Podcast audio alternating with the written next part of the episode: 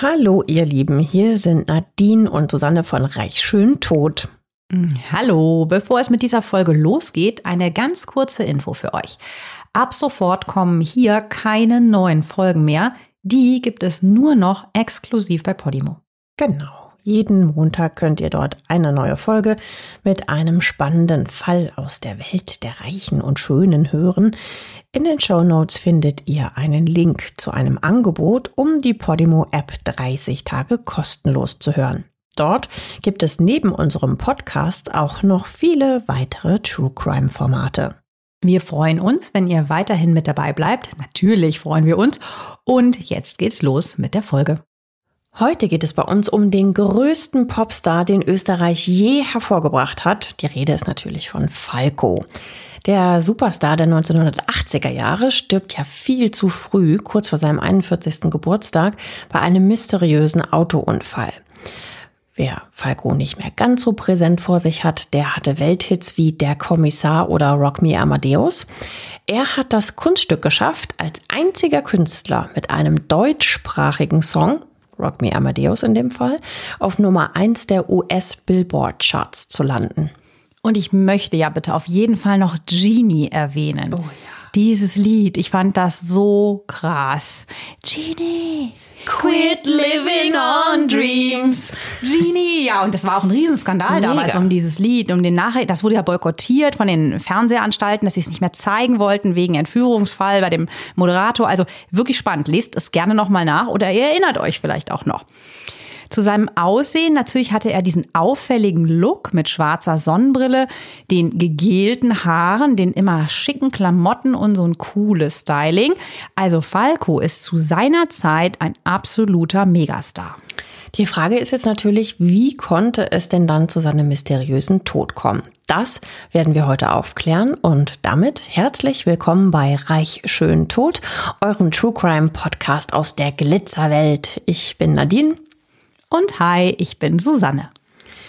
Es ist der 6. Februar 1998. In der Dominikanischen Republik herrscht fantastisches Wetter.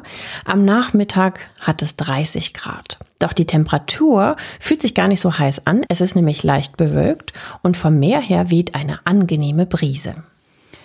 Um 15.30 Uhr fährt ein schwarzer Mitsubishi Pajero auf einen staubigen Parkplatz, der zur heruntergekommenen Bar Tourist Disco gehört. Der Parkplatz ist von einer zweieinhalb Meter hohen, unverputzten Mauer aus grauen, rauen Betonsteinen umgeben. Was der Fahrer des schwarzen Mitsubishi Pajero an diesem Freitagnachmittag hier will, ist unklar.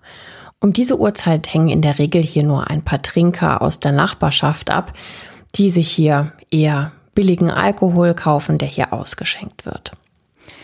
Unklar ist auch, was in den nächsten 70 Minuten vor und in der Tourist Disco passiert. Um 16.40 Uhr startet der Fahrer des schwarzen Mitsubishi seinen Wagen. Wie von der Tarantel gestochen, rast er über den Parkplatz. Die Reifen drehen durch, kleine Steine spritzen durch die Luft. Er verringert nicht einmal seine Geschwindigkeit, als er zum Ausgang des Parkplatzes kommt. Obwohl dem Fahrer die Sicht durch die Mauer verdeckt ist, heizt er auf die Straße und will links abbiegen. Genau in diesem Moment passiert ein weißer Linienbus die Stelle. Der 30-jährige Fahrer Cornelio Batista ist die Strecke schon unzählige Male gefahren. Er kennt den Weg vom Flughafen in Richtung Puerto Plata im Schlaf. Der Bus ist mit deutlich überhöhter Geschwindigkeit unterwegs. Auf der Hauptstraße gilt eine Geschwindigkeitsbegrenzung von 80 km/h. Aber Fahrer Cornelio Battista hat locker 100 Sachen oder mehr drauf. Erschwerend kommt hinzu, dass der Fahrer nicht richtig sehen kann. Ihm wird die Sicht nämlich verdeckt durch ein hohes Gebüsch und einen Strommast kurz vor dem Parkplatz sowie eine leichte Kurve und eine Bergkuppe. Er kann also nicht richtig einsehen. Als der Busfahrer die Tourist Disco passiert, gibt es einen ohrenbetäubenden Knall. Der Bus stößt ungebremst und mit voller Wucht in die Fahrerseite des Mitsubishi Pajero. Die verstärkte Stoßstange des Busses rammt den Wagen regelrecht von der Straße. Der Wagen dreht sich dann mehrmals um die eigene Achse und kommt schließlich auf dem vertrockneten Gras neben der Straße auf der anderen Seite fünf Meter neben einer Palme zum Stehen. Krass. Also richtig heftiger Aufprall. Ja, der, der Busfahrer legt dann auch eine Vollbremsung hin. Erst nach über 100 Metern kann er vor einem Waldstück anhalten. Okay, der war wirklich schnell. Ja. Das Auto ist nur noch Schrott. Wer starke Nerven hat, kann einen Blick in unsere Shownotes werfen. Da haben wir nämlich ein Foto des Unfallautos reingestellt. Auch der Bus kann übrigens nicht weiterfahren.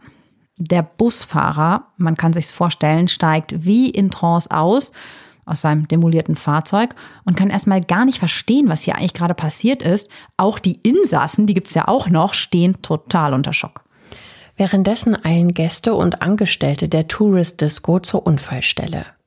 Sie erkennen, dass der Fahrer des PKWs der Mann ist, der vor ein paar Minuten noch mit ihnen am Tresen gesessen hat. Das Unfallopfer ist schwer gezeichnet von dem heftigen Aufprall. Achtung, jetzt kommt eine heftige Beschreibung des Opfers. Wer sowas schlecht anhören kann, sollte die nächsten 20 Sekunden vorspulen. Der Augenzeuge Christian Meil beschreibt die Situation so. Der Brustkorb war stark zerquetscht und von Schnittwunden übersät. Die linke Körperhälfte entstellt, der hintere Teil des Kopfes eingedrückt, die Zähne ausgeschlagen, Arme und Beine gebrochen. Aber am schlimmsten war sein Gesichtsausdruck. Das bestätigt eine weitere Augenzeugin, die am Unfallort ist. Seine Augen waren weit aufgerissen, seine Pupillen vor Angst enorm groß, der Mund stand noch offen. Du hattest so das Gefühl, als würdest du ja, den Angststrei in der Sekunde seines Todes noch hören, sagt sie. Tragisch, ne? Und total dramatisch. So ein Tod. Schrecklich. Oh. Da war ja nichts mehr, was an dem noch heil war, ne? Ja, aber auch wenn sie sagt, dass man die Angst so sieht, mhm. was das, oh, ich möchte mir gar nicht vorstellen, diesen Moment. Also es ist heftig und ähm, immerhin versuchen die Leute am Unfallort sofort zu helfen und nicht bloß zu gaffen. Das muss man ja auch mal festhalten. Ja, aber das ist gar nicht so einfach, denn das Auto ist auf der Fahrerseite total zerquetscht. Ja, und äh, der leblos wirkende Fahrer ist eingeklemmt und die Türen lassen sich natürlich nicht mehr öffnen. Klar, das ganze Auto ist verzogen und total kaputt. Mit Stangen und Spitzhacken versuchen die Leute dann das blutüberströmte Opfer aus dem Wrack zu bergen. Mit den einfachen Hilfsmitteln, ja, können sie aber natürlich das stark verformte Blech des Unfallwagens keinen einzigen Millimeter bewegen. Erst die herbeigerufene Feuerwehr kann das Opfer mit Drahtscheren aus dem Wrack schneiden. Aber für das Opfer kommt jede Hilfe zu spät. Der Mann starb wahrscheinlich schon in der Sekunde nach dem Aufprall. Ja, und ihr ahnt es sicherlich schon, das Opfer ist natürlich kein Unbekannter, ganz im Gegenteil. Vor den Helfern liegt der größte Popstar der österreichischen Musikgeschichte. Es ist Falco, der in 13 Tagen seinen 41. Geburtstag gefeiert hätte. Tja, und jetzt ist für die Polizei der Fall ganz schnell klar. Polizeisprecher Cesar Augusto Peralta erklärt gegenüber dem österreichischen Nachrichtenportal News, es haben drei Faktoren zusammengespielt. Erstens die Kurzschlusshandlung des Österreichers, spontan auf die Straße zu fahren, zu wenig zu schauen und wahrscheinlich auch noch umdrehen zu wollen. Zweitens die überhöhte Geschwindigkeit des Buslenkers und drittens natürlich die eingeschränkte Sicht am Unfallort. Ja, der Busfahrer wird umgehend verhaftet. Er hat zwar nicht vorsätzlich gehandelt, aber das spielt in der Dominikanischen Republik angeblich keine Rolle. Hier bekommt automatisch derjenige die Schuld an einem Verkehrsunfall, der mit überhöhter Geschwindigkeit unterwegs ist. Die Fehler, die dann der Unfallgegner gemacht hat, sind total irrelevant. Auch wenn die Polizei den Unfall jetzt also schon als geklärt ansieht, ist er das für uns noch lange nicht. Zu diesem besonderen Tod gibt es nämlich ziemlich viele Theorien und auch Fragen. Warum in aller Welt fuhr denn Falco wie ein Wahnsinniger, ohne zu schauen, einfach auf eine Schnellstraße? Und ich meine, ein Bus, also der ist jetzt ja auch nicht gerade klein, ne? Wollte er vielleicht bewusst seinem Leben ein Ende setzen? Er war ja ein Mann, der alles hatte. Erfolg, Fans auf der ganzen Welt, Geld und Frauen. Auch wenn seine allergrößten Erfolge zu dem Zeitpunkt schon ein paar Jahre zurückliegen. Aber bringt sich so jemand wirklich um, um mal der Theorie nachzugehen? Ja, das ist natürlich eine spannende Frage.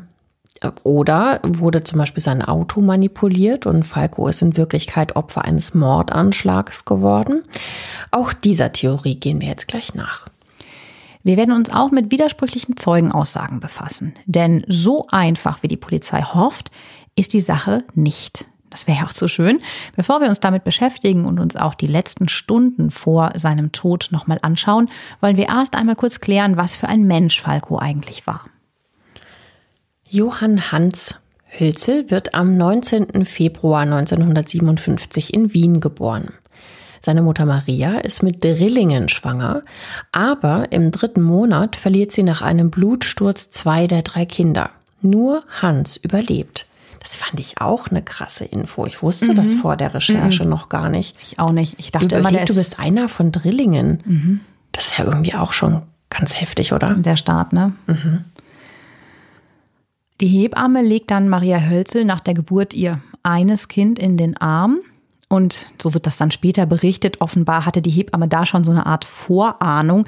Sie sagt mit prophetischen Worten zu der frisch gebackenen Mutter, da haben sie ihren kleinen Sängerknaben. Hans wächst als Einzelkind im fünften Wiener Gemeindebezirk Margareten in einer 70 Quadratmeter großen Wohnung auf. Margareten ist ein klassisches Arbeiterviertel. Viel Geld haben die Bewohner hier nicht. Die Lebensverhältnisse sind ganz bescheiden. Das gilt auch für die Familie Hölzel. Vater Alois ist Werkmeister in einer Maschinenfabrik. Mutter Maria ist Filialleiterin einer kleinen Wäscherei. Also das Geld ist immer knapp im Hause Hölzel, obwohl beide arbeiten gehen. Deshalb übernimmt Maria Hölzel im Jahr 1959 in der Ziegelofengasse hier wohnen die Hölzels, ein kleines Lebensmittelgeschäft. Da ist Hans gerade einmal zwei Jahre alt. Ja, und das ist eine schwierige Zeit dann für ihn. Seine Eltern sieht er nur selten. Die meiste Zeit verbringt er bei der Großmutter. Die zieht extra in eine Wohnung gegenüber der elterlichen Wohnung, damit sie sich um ihren Enkel kümmern kann. Dort entdeckt Hans eine neue Leidenschaft, die ihn sein ganzes Leben lang begleiten wird. Die Musik. Ja, die Oma, die hört gerne Radio und vor allem Schlager haben es ihr angetan. Und auch Hans ist dann begeistert. Eine seiner Lieblingsbeschäftigungen ist es, zur Musik im Radio so zu dirigieren. Mit der einen Hand hält er sich am Gitterbett fest, so klein ist er da noch, weil er noch kaum stehen kann, und die andere Hand bewegt er dann im Takt der Musik. Später lernt er die Lieder dann auch in 0, nix auswendig und trällert die Songs vor dem Radio mit. Seine Familie unterstützt trotz des knappen Haushaltsbudgets seine Liebe zur Musik. Zu seinem vierten Geburtstag bekommt er deswegen auch einen Stutzflügel, also eine Art Klavier geschenkt. Ein Jahr später einen Plattenspieler. Da habe ich auch gedacht, da müssen beide Eltern echt ordentlich extra gearbeitet haben, dass mhm. sie sich das überhaupt leisten konnten. Das glaube ne? ich auch. Also, dass sie das auch so gesehen haben, dass ihm das so viel Spaß macht, finde ich schon, ja, schon enorm. Ich ja. glaube, dass der Tod der Zwillinge, also Drillinge, weißt schon, was ich sagen will, ja, dass ja. das äh, vielleicht eine Rolle spielt, so als einzig überlebendes Kind, dass er halt so ihr Ein und Alles war, vermute ich jetzt mal. Und wenig Zeit tagsüber, mhm. weil sie hart gearbeitet haben. Ja. Sie machen es auf jeden Fall möglich, ja. Mhm. Und dadurch kann das alles erst kommen, was dann kommt in seinem in seiner Karriere. Ne? Ja, erstaunlich finde ich auch. Mit fünf Jahren legt Falco schon bevorzugt die Beatles oder Elvis Presley Platten auf. Also so ein richtiger Rock'n'Roller.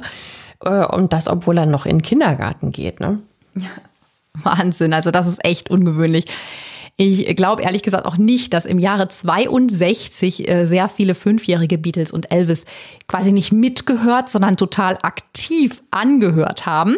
Also gerade die Beatles standen zu diesem Zeitpunkt ja auch noch am Anfang ihrer Karriere. Wir haben ja auch über die Beatles beziehungsweise John Lennon und dessen Tod berichtet. Hört es euch gerne nochmal an. Jedenfalls ist es hier völlig offensichtlich, dass Hans schon ganz früh ein super Gespür für Musik hat. Das wird ihm im selben Jahr sogar noch ganz offiziell von der renommierten Wiener Musikakademie bestätigt. Bei einem Vorspielen bescheinigt man ihm dort nämlich ein absolutes Gehör. Das bedeutet, dass er die Fähigkeit hat, die Höhe eines beliebigen gehörten Tons exakt zu bestimmen. Das muss man sich mal vorstellen. Von 1000 Menschen können das durchschnittlich nur zwei Personen. Und Hans ist einer von denen und hat also diese ganz, ganz besondere Gabe. Und diese Gabe kann er am Klavier umsetzen. Obwohl er noch keine einzige Note kennt, spielt er mit fünf Jahren bereits 30 Schlager und zwar zweihändig, also mit beiden Händen. Wenn er im Radio einen Song hört, der ihm gefällt, setzt er sich ans Klavier und spielt ihn nach Gehör nach. Wahnsinn, oder? Mhm. Sowas finde ich so beneidenswert, wenn jemand das kann, wenn jemand mhm. so viel mhm. Talent hat. Ne? Wenn einem das so zufliegt. Ne? Ja, ach Gott, was ich beim Klavier üben immer alles oh, bei immer daneben gehauen. Ganz mühsam war es. Es war auch nicht von Erfolg gekrönt. Ja, also und solche Geschichten, die kennt man natürlich äh, in Österreich nur von, von Wolfgang Amadeus Mozart eigentlich. Ne? Aber jetzt kam dann halt der Falco. Und äh, der Mozart ist auch so eine Art Vorbild für den späteren Falco. Wir erinnern uns ja noch mal kurz an Rock Me Amadeus. Mhm. Als Hans elf Jahre alt ist, verlässt Alois Hölzel die Familie, also sein Vater, und lässt sich 1968 von seiner Frau Maria scheiden. Hm, die Trennung steckt der Junge allerdings ganz gut weg, weil sein Verhältnis zum Vater eh nie besonders eng war. Ja, stattdessen hat Hans seit Jahren drei Frauen als Bezugsperson. Seine Mutter, dann die Großmutter, die sich ja so viel um ihn gekümmert hat, und seine Nachbarin, die er Schlinzi nennt. Die Oma lässt ihrem kleinen Enkel so gut wie alles durchgehen. Die Mutter dagegen ist ziemlich streng. Die Schule bereitet ihm allerdings keinen großen Spaß. Mit 16 geht er vom Gymnasium ab und beginnt auf Drängen der Mutter eine Lehre zum Bürokaufmann. Die bricht er dann aber schon nach kurzer Zeit wieder ab. Ja, in seinem Kopf verfestigt sich jetzt immer mehr ein anderer Berufswunsch. Er will nämlich Musiker werden, ist ja auch naheliegend. Ne? Daher schreibt er sich am Wiener Musikkonservatorium ein und studiert Jazz. Aber nach einem Semester ist schon wieder Schluss. Er schmeißt das Studium, um ein richtiger Musiker zu werden, wie er sagt ja, passt für ihn nicht ganz mit Jazz zusammen. Mhm. Er geht dann nach West-Berlin, tingelt durch Kneipen und spielt in mehreren Bands. Nach seiner Rückkehr nach Wien 1977 steigt er bei mehreren Szenebands wie, ihr verzeiht mir die Aussprache, ich weiß nicht, ob es richtig ausgesprochen ist, den Dradi Wabal, den Spinning Wheels oder der Hallucination Company ein und übernimmt dort den Bass. Zu dieser Zeit verpasst er sich auch den Künstlernamen Falco, angelehnt an den ostdeutschen Skispringer Falco Weißpflog, von dem er damals ein ganz großer Fan ist. Ja, Falco erklärt später mal die Wahl seines Künstlernamens. Er sagt, also, ich glaube, wenn du Hans Hölzel heißt und im Musikgeschäft antreten willst, kannst du damit keinen Preis gewinnen. Also so ein bisschen Nomen est Omen, der damals gut in die Landschaft gepasst hat, der aber trotzdem internationalen Charakter hatte. So Falkos Idee dazu. Obwohl sein Lied Ganz Wien, das von der Wiener Drogenszene handelt, auf den Dradi-Wabal-Konzerten ein riesiger Erfolg ist, fühlt sich Falco in seiner Rolle als Bassist unwohl. Naja, als Bassist äh, bekommt man ja auch nicht die ganz große Bühne, wie Sänger oder Gitarristen zum Beispiel, aber Falco will natürlich ins Rampenlicht. Wir haben euch mal ein Foto übrigens von, von dem jungen Falco bei einem Dradiwabal-Gig in die Shownotes gestellt. Naja, und darum zögert er auch keine Sekunde, als Markus Spiegel, der Boss der Plattenfirma Gig, ihm einen Solo-Vertrag anbietet. Ich meine, das musst du auch erstmal schaffen, ne? vom Bassisten zum Solokünstler. Aber mhm. klar, er hat eben auch die Lieder geschrieben. Falco greift sofort zu. Markus Spiegel erklärt später seinen Entschluss so, als ich Falco bei einem Dradi-Wabal-Konzert in den Wiener Sophiensälen erstmals mit seiner Nummer Ganz Wien sah, war mir klar, dass ich ihn als Solokünstler unter Vertrag nehmen wollte. Falco hat auf mich einen ungeheuer charismatischen Eindruck gemacht. Es ist der Beginn einer einzigartigen Karriere. Seine Debütsingle That Scene aus dem Jahr 1981 steigt auf Platz 11 der österreichischen Charts. Kurz darauf erscheint Der Kommissar und mit seiner zweiten Single gelingt ihm aus dem Stand der internationale Durchbruch. Der Kommissar wird in Kanada mit Gold ausgezeichnet und in den USA schafft es der Hit in den Charts bis auf Rang 72. Und das mit einem deutschen Text. Sieben Millionen verkaufte Platten katapultieren Falco also quasi über Nacht an die absolute Spitze des Pop-Business. Der Song ist weltweit der erste kommerziell erfolgreiche Rap-Song eines Weißen. Auch sein Debütalbum Einzelhaft, das im März 1982 erscheint, wird zum Mega-Erfolg. Es verkauft sich weltweit rund 750.000 Mal. Im Mai 1985 erscheint der Song Rock Me Amadeus, der unfassbar erfolgreich wird. Ich habe die ganze Zeit diesen Ohrwurm. Amadeus, Amadeus, Amadeus, Amadeus, Amadeus. Oh, oh, oh, Rock Me Amadeus. Ich weiß noch, wie ich ganz klein war und dazu immer gesungen habe und ich konnte natürlich kein Wort Englisch zu dem Zeitpunkt und einfach immer so gesungen habe, wie ich es halt so irgendwie gehört habe. Ich fand das Video so cool. Und wir haben uns mit Shampoo die Haare so gemacht wie die Perücke. Ja, wie die die er in dem Perücke. Video getragen. Ja, In vielen Ländern steht der Hit an der Spitze der Charts. Sogar in den USA und Großbritannien landet der deutschsprachige Song auf Nummer 1. Falco ist jetzt ein Weltstar. Das ist natürlich ein sensationeller Erfolg für einen Schulabbrecher aus einem Wiener Arbeiterviertel. Ja, jetzt muss man noch mal kurz zurückgehen auch zu den Eltern. Ne? Ich meine, der hat sich ja dann da durchgesetzt gegen die Idee der Mutter. Von wegen, mach jetzt mal eine Lehre, lern was Anständiges und dann hat der so einen Erfolg. Das, und, und ist als Kind schon musikalisch. Das ist ja irgendwie eine ganz schöne und positive Geschichte Ich glaube aber Punkt. wirklich, dass diese Kunstfigur Falco, dieses total charismatische, das war auch einfach mega außergewöhnlich zu dem Zeitpunkt. Ja, Also abgesehen von seiner Musikalität und allem, ne? Aber das, das dieses Auftreten. die Exzentrik daran. Ja. Das war echt neu, vor allen Dingen auch noch im deutschsprachigen Raum, ne? Also das, der, Der muss war man einfach wirklich ein in, Hingucker. muss man in seiner Zeit echt auch noch mal sehen. Heute kommt es einem ehrlich gesagt, ich habe noch mal so ein Video gesehen, fast ein bisschen albern und drüber vor, aber damals das war so anders, das war völlig revolutionär. Ich erinnere mich auch noch. Ich fand das ja, es war sehr herausstechend, wie er das gemacht hat. Tja, aber bei allem Erfolg mit den Frauen klappt es nicht so richtig. Seine Beziehungen sind meist schwierig und nicht von allzu langer Dauer. Mit Isabella Witkovic ist er ab Mitte der 80er Jahre rund vier Jahre zusammen und die beiden heiraten dann sogar am 17. Juni 88 in Las Vegas. Doch die Ehe hält nur ein Jahr. Mit ihr hat er auch die gemeinsame Tochter Katharina Bianca, die am 13. März 1986 zur Welt kommt. Siebeneinhalb Jahre später stellt sich jedoch heraus, dass Falco gar nicht der leibliche Vater von ihr ist. Dennoch hält er immer Kontakt zu Katharina. Falco hat während seiner Ehe mit Isabella einige Affären, unter anderem mit seiner Duettpartnerin Brigitte Nielsen und mit der Schauspielerin Daniela Böhm. Zahlreiche weitere Affären werden ihm nachgesagt. Von 92 bis 94 ist er dann mit Silvia Wagner zusammen. Später sagt er über sie, sie war die beste Frau, die ich je hatte. Falco scheint also immer jemanden an seiner Seite zu brauchen, sonst wird er depressiv. Seine ehemalige Lebensgefährtin Silvia Wagner erklärt das so. Falco kann nicht alleine sein, wenn er einsam ist, dann trinkt er. 1993 lernt er die Wienerin Beatrice Castaldi kennen. Nach seiner Trennung von Silvia Wagner werden die beiden ein Paar. Diese Beziehung hält zwei Jahre. Ein Foto der beiden haben wir euch auch mal verlinkt. Ja, also man kann schon so sagen, er ist in Liebesdingen eher unstet. Seine Karriere aber, die geht steil bergauf. Falco ist auch international total gefragt, immer noch. Mm, Aber sein Erfolg wirkt sich negativ auf seine Psyche aus. 1987 muss er seine Welttour abbrechen.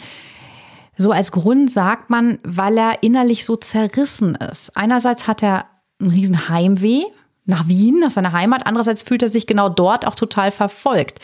Es zeigt sich halt immer wieder, was du eben meintest, auch mit dieser Kunstfigur, dass auf der einen Seite der sensible Hans Hölzel und der extrovertierte, charismatische Falco zwei unterschiedliche Personen sind, die sich ja quasi einen Körper teilen müssen. Und immer kommt ein Paar zu kurz, so ungefähr, ne? Je nachdem, was man gerade so braucht. Entweder Ruhe oder, Oder Bühne oder Bühne, ja. und die Bewunderung haben wollen. Ja, und dann kommt's halt auch noch, dass seine Karriere stagniert. Die nächsten Jahre werden schwierig für den Musiker. Das Album Wiener Blut kommt im Spätsommer 1988 heraus. Aber die Verkaufszahlen bleiben weit hinter den Erwartungen zurück und er muss sogar die geplante Europatournee absagen, weil zu wenig Tickets verkauft worden sind.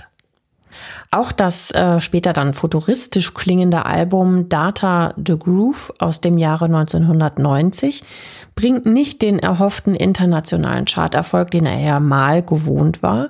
Es scheint so, als ob Falco seine besten Jahre schon hinter sich hat. Aber 92 gelingt ihm mit dem Album Nachtflug ein Comeback.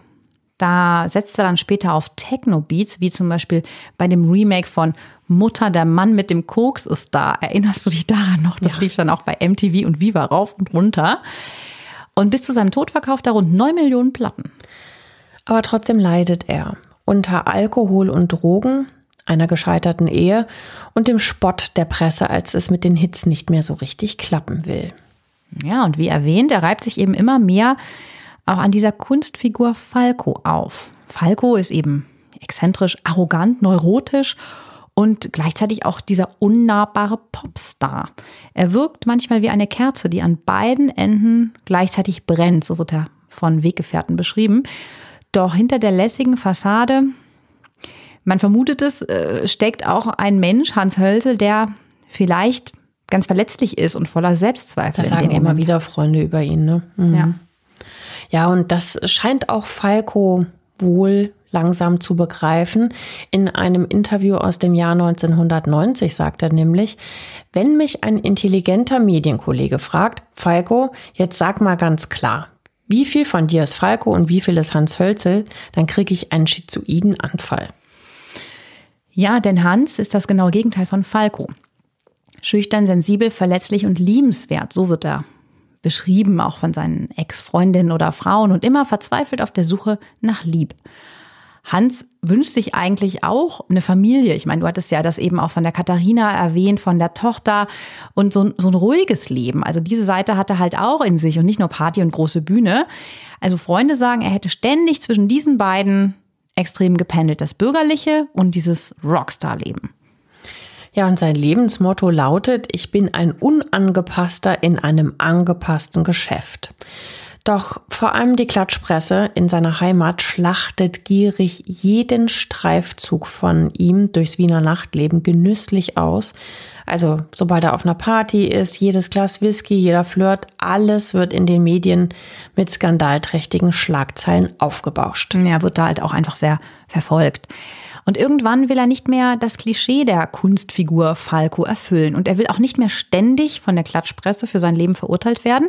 Und so beschließt er, in die Dominikanische Republik auszuwandern, um endlich in Ruhe eher das ruhigere Leben des Hans Hölzel führen zu können. Dafür nimmt er auch das ja immer wiederkehrende Heimweh nach Wien und nach seiner Mutter in Kauf. In einem Interview erklärt er seine Auswanderung folgendermaßen. Die Frage ist nicht, was mache ich hier? Die Frage ist, was lasse ich in der Zeit, in der ich da bin, zu Hause für einen Blödsinn aus? Ende 1995 reist Falco das erste Mal in die Dominikanische Republik. Sein früherer EMI-Plattenboss Hans Reinisch, seit 15 Jahren ein enger Kumpel, baut dort gerade für österreichische Investoren ein gigantisches Ferienressort mit über 60 Villen, vier Hotels und acht Restaurants auf. Dazu muss man sich jetzt nochmal erinnern, in der Zeit war das noch nicht so All-Include-Dom-Rap. Das kam erst viel später. Also das, das wurde so ein bisschen entdeckt langsam und da war das auch noch das deutlich. War noch ein Geheimtipp quasi. Ja, ne? auch exklusiver in der Wahrnehmung so. Ne? Es war so weit weg und das war jetzt nicht, dass du das irgendwie in jedem zweiten Reisebüro buchen konntest.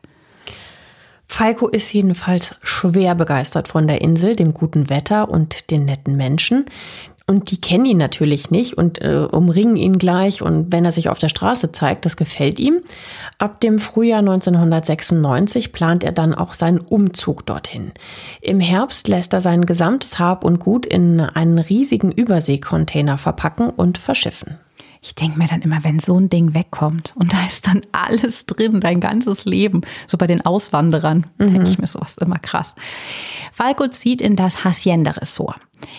Er residiert dort in einer schneeweißen 300 Quadratmeter Villa mit Pool und Blick auf die Bucht Kufrisen. 300 Quadratmeter. Mhm. Für eine Person. Wahnsinn.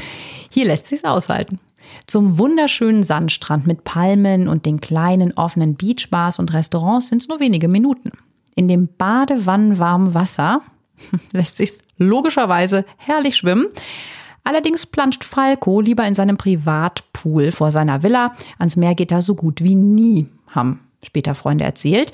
Ein Foto der Villa mit Falco im Pool findet ihr auch in den Show Notes. Hier in der Domrep ist er jetzt eben nicht mehr der Popstar, sondern einfach nur der Hans. In seinem neuen Zuhause fehlt es ihm an nichts. An den Wänden hängen natürlich trotzdem seine Erfolge, also die goldenen Schallplatten, die ihn an seine größten Zeiten erinnern.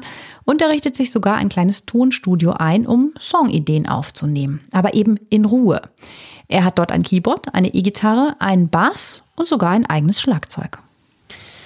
Aber lass uns doch jetzt mal schauen, was er in den letzten Stunden vor seinem Tod so gemacht hat. 24 Stunden vor seinem tragischen Unfall verabredet sich Falco am Nachmittag des 5. Februar 1998 mit Hannes Eisgruber. Der ist Tontechniker, kommt eigentlich aus München und lebt jetzt auch in der Dominikanischen Republik in Puerto Plata. Beide gehen in das Fitnessstudio Costambar Gym. Zwei Stunden schwitzen die beiden an den Geräten um die Wette. Hannes Eisgruber erklärt später in einem Interview, er war gut drauf und hatte seine Leistung im Gewichtheben auf der Schrägbank von 40 auf 80 Kilo gesteigert. Er aß danach einen Salat mit Putenstreifen und trank nur eine Diet Coke. So wie wir, Susanne. Jeden Tag. Vor allen Dingen 40 auf 80 Kilo? Ja, not. Der Aufenthalt in der Dominikanischen Republik und das Training im Fitnessstudio tun ihm offenbar richtig gut. Er wirkt ganz frisch, sieht gut aus, ist schlank und hat oft ein Lächeln auf den Lippen. Macht euch da selber mal ein Bild. Wir haben euch ein Foto von ihm aus einem TV-Interview in die Shownotes gestellt. Nach dem anstrengenden Training und dem Abendessen ist Zeit für etwas Abwechslung. Falco und Hannes Eisgruber tauchen ins Nachtleben ein. Die beiden treffen sich mit einem weiteren Kumpel und gehen gegen 23 Uhr in einen Striptease-Club. Laut der Aussage von Hannes Eisgruber hat Falco dort bis 2 Uhr früh nur Diät-Cola getrunken. Ja, aber ob das wirklich stimmt, ist fraglich. Fakt ist wohl aber, dass Falco Stammgast ist in diesem Stripclub und es wird dort auch gemunkelt, dass Falco gerne flaschenweise Whisky bei seinen nächtlichen Streifzügen vernichtet, muss man schon fast sagen. Am liebsten äh, trinkt er wohl eine ganz spezielle Sorte von Jack Daniels. Ja, und da lässt er sich dann wohl ab und an ordentlich gut gehen. Ja, was und wie viel Falco in dieser Nacht trank und wann er nach Hause zurückkehrte, lässt sich nicht mehr feststellen. Die Nacht muss jedenfalls intensiv gewesen sein. Also Gäste des Ressorts, in dem Falco lebt, beschreiben ihn zumindest am nächsten Morgen als Stock zu. Wenn das so ist, dann muss er ja ordentlich Restalkohol im Blut gehabt haben. Ja, dazu passt auch, dass der am Vortag noch so fleißig trainierende Falco seinen Kumpel Hannes Eisgruber am nächsten Vormittag um 10 Uhr anruft und dann das gemeinsame Training für den Tag absagt könnte nach einem heftigen Kater klingen. Mm, ja, oder auch nicht, denn um 12 Uhr, also nur zwei Stunden nach dem Telefonat mit Hannes, trifft sich Falco mit seinem Spanischlehrer Carlos Gutierrez. Der beteuert, dass Falco völlig normal gewesen sei und ganz sicher nicht betrunken.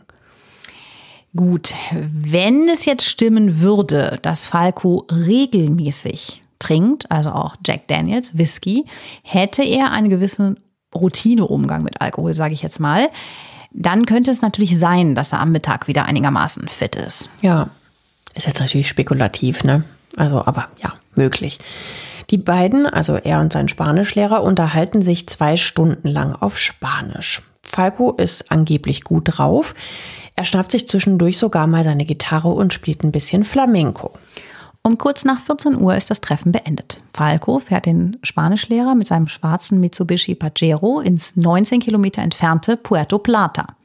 Dort will sich der Spanischlehrer mit einem Freund treffen. Gegen 14.30 Uhr steigt der Spanischlehrer in Puerto Plata aus Falcos Wagen. Während er vergeblich auf seinen Freund wartet und eine halbe Stunde später unverrichteter Dinge einen Bus nach Susua nimmt, fährt Falco scheinbar ziellos über die Karibikinsel. Eine Stunde später biegt er um 15.30 Uhr auf den Parkplatz der Tourist Disco. Was er dort tut, darüber gibt es zwei Versionen. Gegenüber mehreren Zeugen soll Maribel Baldes, die Bedienung des Tourist Disco, unmittelbar nach dem Unfall gesagt haben, dass Falco schwer alkoholisiert war.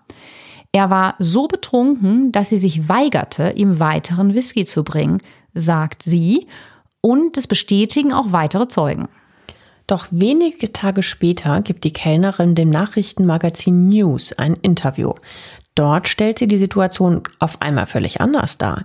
Da erklärt sie nämlich, mir ist aufgefallen, dass da einer draußen am Parkplatz im Auto saß und ins Leere starrte. Entweder war er total verwirrt, deprimiert oder betrunken. Seine Haare waren total zerzaust. Er wirkte traurig, stieg aber eine Stunde lang trotz der Hitze nicht aus seinem Jeep aus. So, und das ist ja jetzt wirklich eigenartig. Weil eigentlich dachte ich ja, dass es klar ist, dass er in der Tourist Disco war, wenn sie das zuerst sagt und auch andere das behaupten, und nicht davor die ganze Zeit im Auto saß. Ja, aber laut der Aussage von Barfrau Maribel Baldes ist es halt eben anders gewesen. Sie sagt nämlich dann weiter in diesem Interview, die Situation war absolut verrückt. Der Ausländer saß mit nacktem Oberkörper und schwarzen kurzen Shorts in seinem Mitsubishi. Dann gab er plötzlich Gas und raste davon. Tja, was halten wir jetzt von der völlig widersprüchlichen ersten und dann zweiten Erklärung der Bedienung? Naja, es ist offensichtlich, dass die erste Version, also Falco sah stark alkoholisiert in der Tourist Disco stimmt. Dafür gibt es ein entscheidendes Indiz, was wir euch gleich verraten werden. Merkt euch das aber schon mal.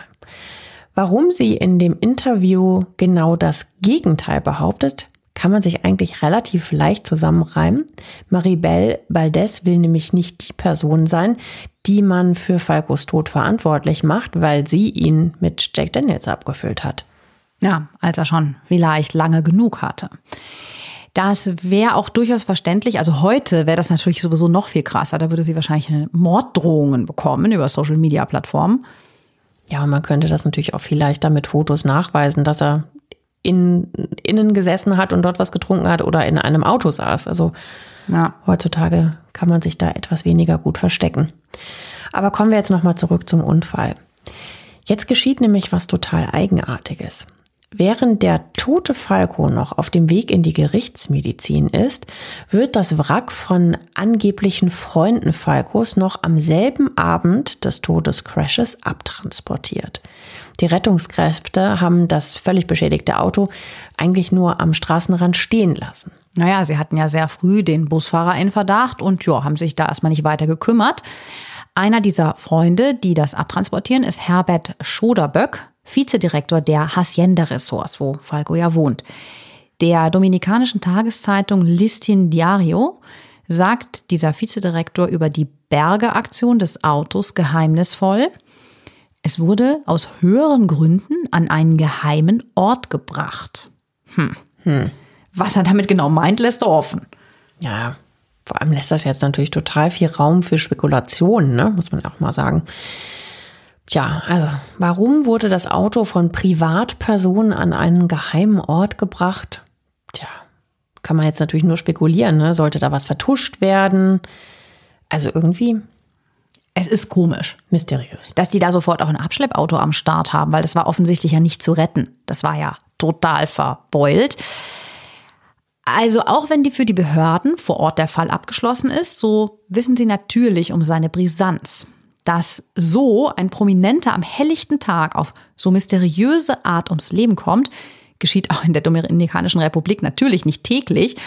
Und daher ordnen sie eine Obduktion an, die in der Regel bei Unfallopfern hier nicht durchgeführt wird. Die Behörden machen auf die Gerichtsmediziner richtig Druck, damit das Ergebnis der Obduktion schnell vorliegt. Klar, toter Promi ist natürlich keine gute Werbung für den mittlerweile immer wichtiger gewordenen Tourismus auf der Insel. Mhm. Wir hatten ja gesagt, am Anfang war es noch so ein bisschen Geheimtipp. Mittlerweile ist es schon ein recht beliebtes Urlaubsland. So langsam, ne? Mhm. Nach wenigen Tagen ist der Obduktionsbericht dann auch schon fertig. Normalerweise dauert das eigentlich zwei Monate. Das Ergebnis ist eindeutig. Falco war voll zugedröhnt. Der Sänger hatte bei seinem Unfall einen Blutalkoholwert von 1,5 Promille. Zudem werden große Mengen an Kokain sowie THC nachgewiesen. Also er war nicht nur betrunken, sondern auch bekifft und zugekokst.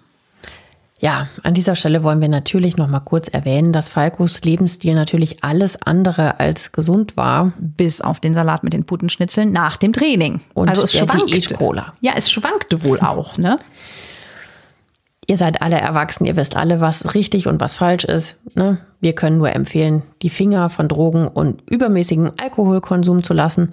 Und vor allem waren wir natürlich davor, sich zugedröhnt hinters Steuer zu setzen. Aber das wisst ihr natürlich. Jetzt ist natürlich die Frage, was so ein Obduktionsbericht in der Dominikanischen Republik wert ist. Ein Österreicher, der auf der Karibikinsel lebt, aber seinen Namen nicht in der Zeitung lesen will, sagt, für 10 Dollar kriegst du hier jede Antwort von den Behörden, die du haben willst. Für 100 Dollar geben sie es dir dann auch noch schriftlich. Ja, klingt jetzt so ein bisschen nach Klischee von so einer korrupten Insel, oder? Die Frage ist ja aber auch, warum eine Behörde in diesem Fall sowas tun sollte. Ja, und außerdem zweifeln zahlreiche Experten und auch Falkos Mutter übrigens, Maria Hölzel, den Bericht an. Das liegt vor allem an dem extrem hohen THC-Wert von 43 Milligramm pro Milliliter Blut. Also so ein hoher Wert kann eigentlich gar nicht sein. Dieser hohe Wert ist aber angeblich ganz schnell erklärt. Der Pathologe Dr. Sergio Sarita Valdez schreibt in seinen Abschlussbericht nur die Abkürzung 43 MG-ML. In Österreich geht man daher von Milligramm aus. In Wirklichkeit sind es aber nur 43 Mikrogramm pro Milliliter Blut. Und dieser Wert ist dann daher eher niedrig. Also wahrscheinlich hat Falco am Abend vor seinem Tod einen Joint geraucht, aber auch mehr nicht. Anders sieht es beim Kokain aus. Im Obduktionsbericht werden 2604 Nanogramm Kokain pro Milliliter Blut nachgewiesen. Dieser Wert ist wirklich extrem hoch, erklärt dann auch der Pathologe Dr. Valdez. Also ich fasse noch mal kurz zusammen. Falco war also deutlich angetrunken und bis unter die Haarspitzen zugekokst. Bekifft war er allerdings nur leicht. Übrigens wird der Obduktionsbericht am 17. März 1998, knapp sechs Wochen nach Falcos Tod, offiziell von der Notarin Maria Franziska Ovales bestätigt. Das österreichische Außenministerium leitet den Bericht an Falcos Mutter weiter. Sie wollte auch, dass es einen offiziellen Report über den Tod oder Unfall ihres Sohnes gibt. Dass Falco angeblich gern mal zur Whiskyflasche greift, haben wir ja bereits erwähnt. Aber die Sache mit dem Kokainkonsum ist für manche Fans vielleicht neu. Allerdings äh, nicht für die Freunde, mit denen Falco zu Hause in Wien um die Häuser zieht. Dort gibt er den großen Zampano und zeigt seine extrovertierte Seite gerne. Man muss ja auch dazu sagen, es wurde in so vielen Liedern von ihm besungen. Ich meine, hallo äh, Mutter, der Mann mit dem Koks ist da, ganz Wien, da geht's nur um diese Dinge. Also ja, also es war kein Geheimnis, sagen wir es mal so. Ja, dass die Vermutung nahe lag, das, das denke ich wohl auch. Ah, aber in der Dom-Rap hat er halt bisher nicht diesen extrovertierten Falco, sondern eben diese andere Seite, den, den Hans Hölzel mehr gezeigt und hat da ein bisschen zurückgezogeneres Leben. Er arbeitet ja hauptsächlich, wie wir eben gesagt haben, mit den ganzen Instrumenten und so an seinem musikalischen Comeback. Das haben im Nachhinein viele seiner Freunde und Bekannten bestätigt. Und trotzdem ist er am 6. Februar 1998 schon am Nachmittag völlig betrunken und steht unter Drogen. Auch der Besuch der Striptease-Bar am Abend zuvor spricht jetzt nicht unbedingt für ein ruhiges und zurückgezogenes Leben. Ich habe da aber mal nachgeguckt, er hat es in äh, sehr, sehr langen Phasen auch komplett alkohol- und drogenfrei geschafft. Immer mal wieder halt, ne? aber nicht toujours durch. Nicht dauerhaft, ja. Hm, es ist Spekulation, aber vielleicht liegt dieses Unruhige, dieses Wechseln zwischen ruhig und exzessiv auch ein bisschen an den beiden gescheiterten Beziehungen, die er im letzten Jahr durchleben musste. Bei seinem ersten Domrep-Besuch lernt er im Januar 96 im Nachtclub Breaking Point Caroline Perron kennen. Die 22-jährige Kanadierin arbeitet als Model. Hans ist hin und weg von der Schönheit. Er verliebt sich Hals über Kopf in Caroline. Über sein Liebesleben sagt er damals, Ich komme langsam in ein Alter, wo man sich nicht mehr allzu viele Spiele leisten sollte. Ich habe Angst vor der Einsamkeit. Mhm. Doch nach nur einem Jahr scheitert die Beziehung zu Caroline Perron. Sie verlässt ihn knapp drei Wochen vor seinem 40. Geburtstag. So viel zu ein Alter, in dem man ruhiger werden sollte. Das ist für ihn so um den 40. Das ist Ende Januar 1977. Nach dieser Trennung lebt Falco noch ein Jahr. Für Falco ist das Ende der Beziehung ein schwerer Rückschlag auch für Falkos Mutter übrigens, die sagt zu Caroline, dass Hans einen guten Grund bräuchte, um vom Alkohol wegzukommen, und sie wäre dieser Grund.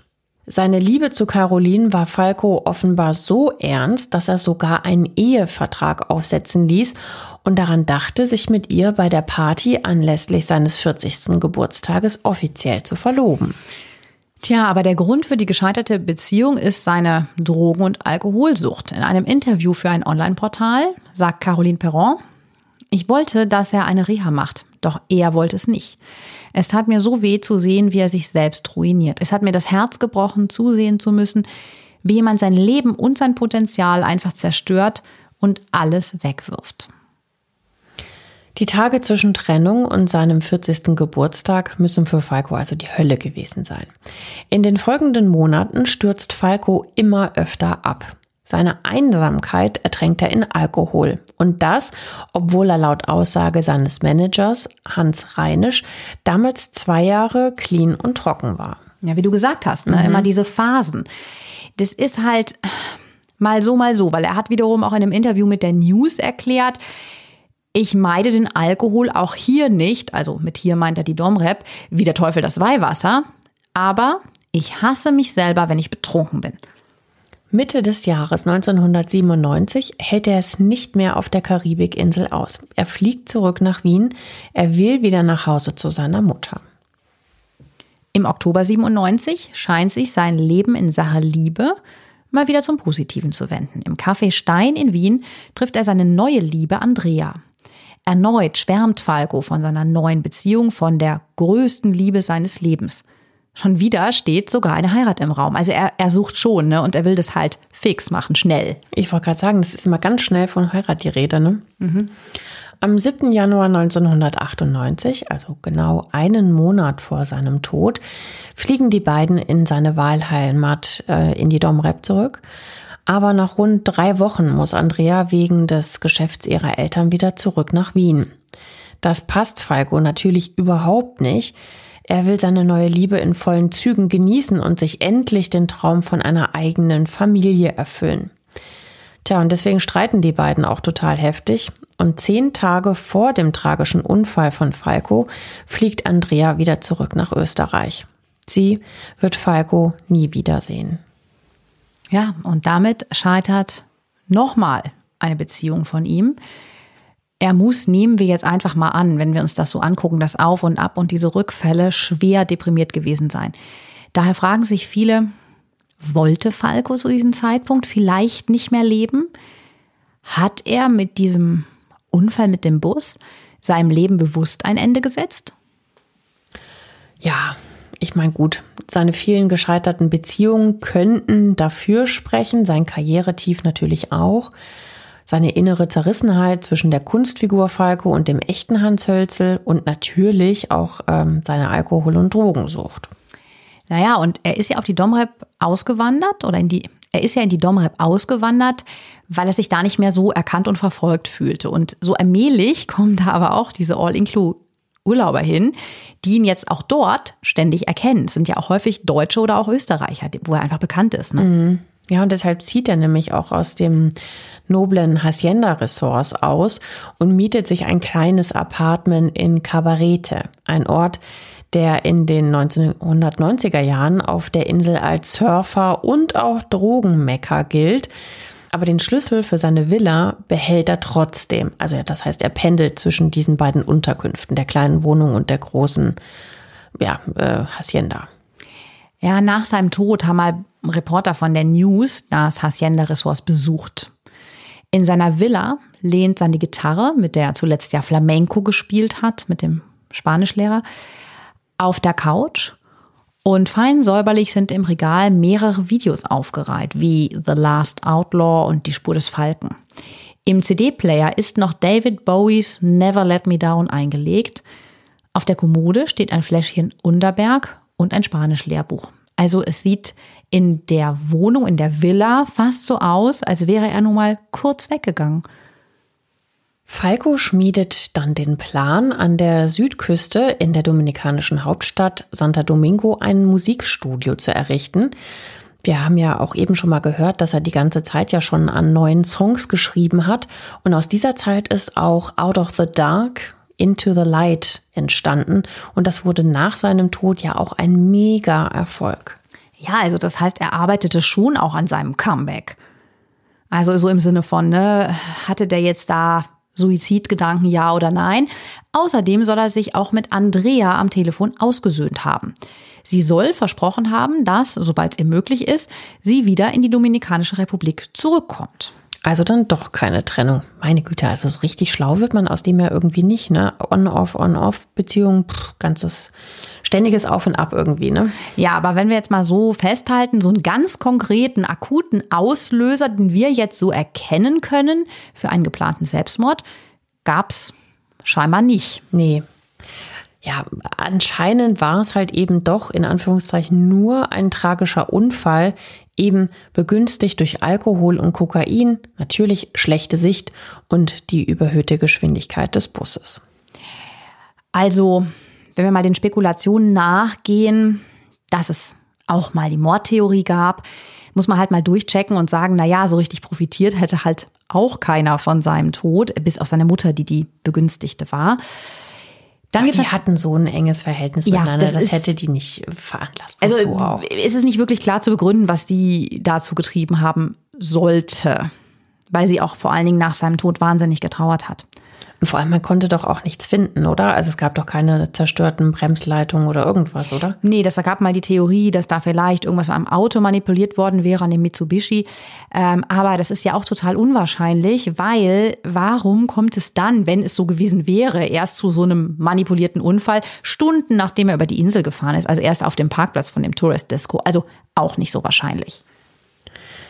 Zu Falkos Beerdigung am 14. Februar 1998 strömen rund 4000 Menschen auf den Wiener Zentralfriedhof. Auch Prominente wie sein guter Freund Niki Lauda. Mitglieder des Motorradclubs Outsider Austria tragen Falkos Sarg zu seinem Grab. Vielleicht erinnert sich hier noch jemand an das Musikvideo zu Rock Me Amadeus. Darin haben die Rocker nämlich auch mitgespielt und bei dem Dreh haben sich äh, Falco und die Rocker angefreundet. Ein Foto der Beerdigung und eins von Falco als Amadeus findet ihr auch in den Show Notes. Am Fußende des Grabes steht ein gläserner Schrein. Noch heute legen Fans dort Blumen ab und zünden Kerzen für ihn an. Am 13. April 2014 stirbt Falkos Mutter Maria Hölzel im Alter von 87 Jahren und sie findet auch ihre letzte Ruhestätte im Grab neben ihrem Sohn. Jetzt seid ihr aber erstmal dran. Was haltet ihr von unserem Fall? Was glaubt ihr denn? Hat sein zerrissenes Leben, sein ständiges Streben nach Liebe Falco unbewusst in den Tod getrieben? Schreibt uns dazu doch gerne eure Meinung. Wir sind sehr gespannt. Und außerdem einen großen Dank an Silvi, die uns diesen Fall vorgeschlagen hat und den wir wieder sehr, sehr spannend gefunden haben. Ja, wir würden uns natürlich freuen, wenn ihr mit uns in Kontakt tretet. Macht ihr ja eh schon ganz fleißig und uns auch abonniert. Und äh, ja, ihr könnt uns auch gerne mailen an reichschöntod.julep.de oder uns auf Instagram folgen, reichschöntod. Ja, ansonsten gerne Themenvorschläge, Kommentare. Wir freuen uns. Und ansonsten hören wir uns nächste Woche. Macht's gut. Schöne Woche. Tschüss. Tschüss.